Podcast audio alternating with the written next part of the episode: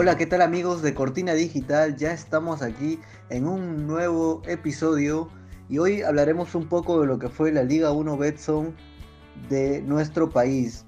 Eh, empezó la, jornada con un Alianza Atlético de Sullana versus Cantolao, donde el equipo suyanés ganó por 3 a 1. El siguiente partido fue entre la Universidad Técnica de Cajamarca y el Sport Boys.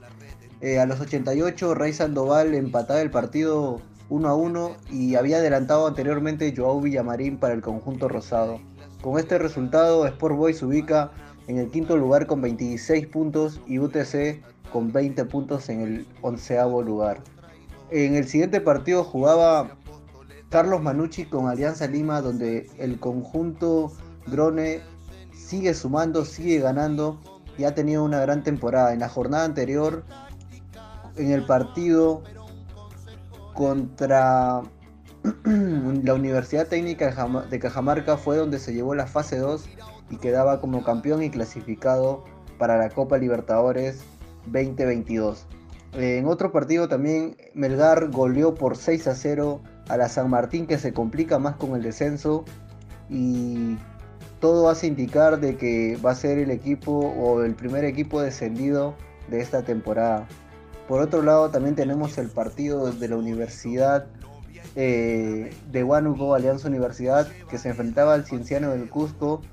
Eh, el partido quedaba igualado 1 a 1 con goles de Kevin Sandoval para el conjunto del Cienciano y Diego Manicero de penal a los 52 empataba el partido para la Alianza Universidad de Huánuco. En otro partido, Sporting Cristal, que con un gol de penal a los 87 minutos de Marcos Riquelme le ganaba Ayacucho por 1 a 0. Cristal se ubica en la fase 2 en el segundo lugar justo detrás de Alianza Lima que le saca 9 puntos de ventaja, ya que Alianza tiene 39 y Cristal 30. Ayacucho se ubica en el puesto 12 con 19 puntos. En otro de los partidos interesantes que tenemos, eh, con muchos goles además, fue el partido entre Cusco Fútbol Club y Deportivo Municipal, donde quedó por 3 a 5 a favor del conjunto edil.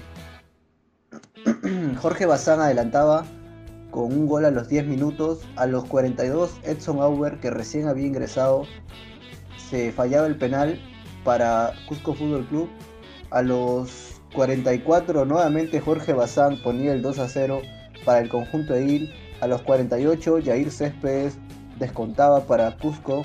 Erinson Ramírez y Alexis Rodríguez eh, metían dos goles más y ponían 4 a 1 el resultado.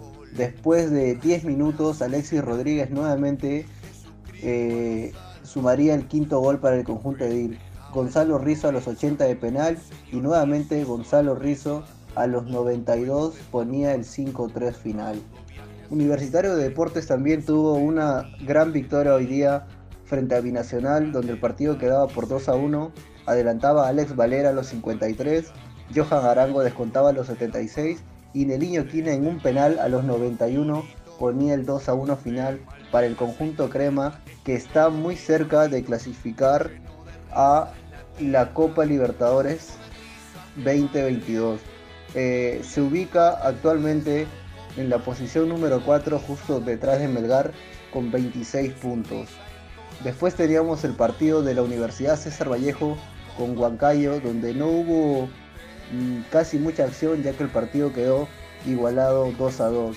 Con estos resultados la tabla quedaría de esta manera.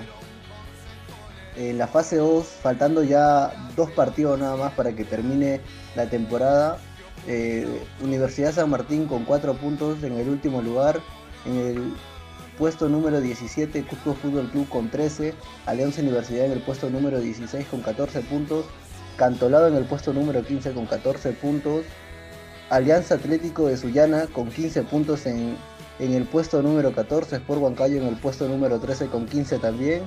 Ayacucho en el puesto número 12 con 19 puntos. UTC en el puesto número 11 con 20. Binacional en el puesto número 10 con 20. César Vallejo con 20 en la posición 9. Manucci con 20 puntos en la posición 8 Municipal con 21 puntos en la posición 7, Cienciano del Cusco con 22 puntos en la posición número 6, Sport Boys de Callao que ha tenido una gran temporada en el puesto número 5 con 26 puntos, Universitario de Deportes en la posición número 4 con 26 puntos, Melgar en la posición número 3 con 28 y los dos que han tenido una gran temporada, Alianza Lima y Sporting Cristal, con 39 y 30 respectivamente.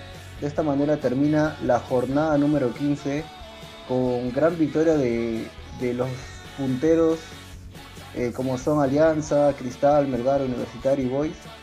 Y con esto ya estaría casi definido eh, los pases para la Copa Libertadores que se viene. Nada amigos, eh, esperemos la nueva jornada número 16 y veremos qué acciones nos deja esa jornada. Muchas gracias por escuchar el día de hoy y nos vemos en el siguiente capítulo.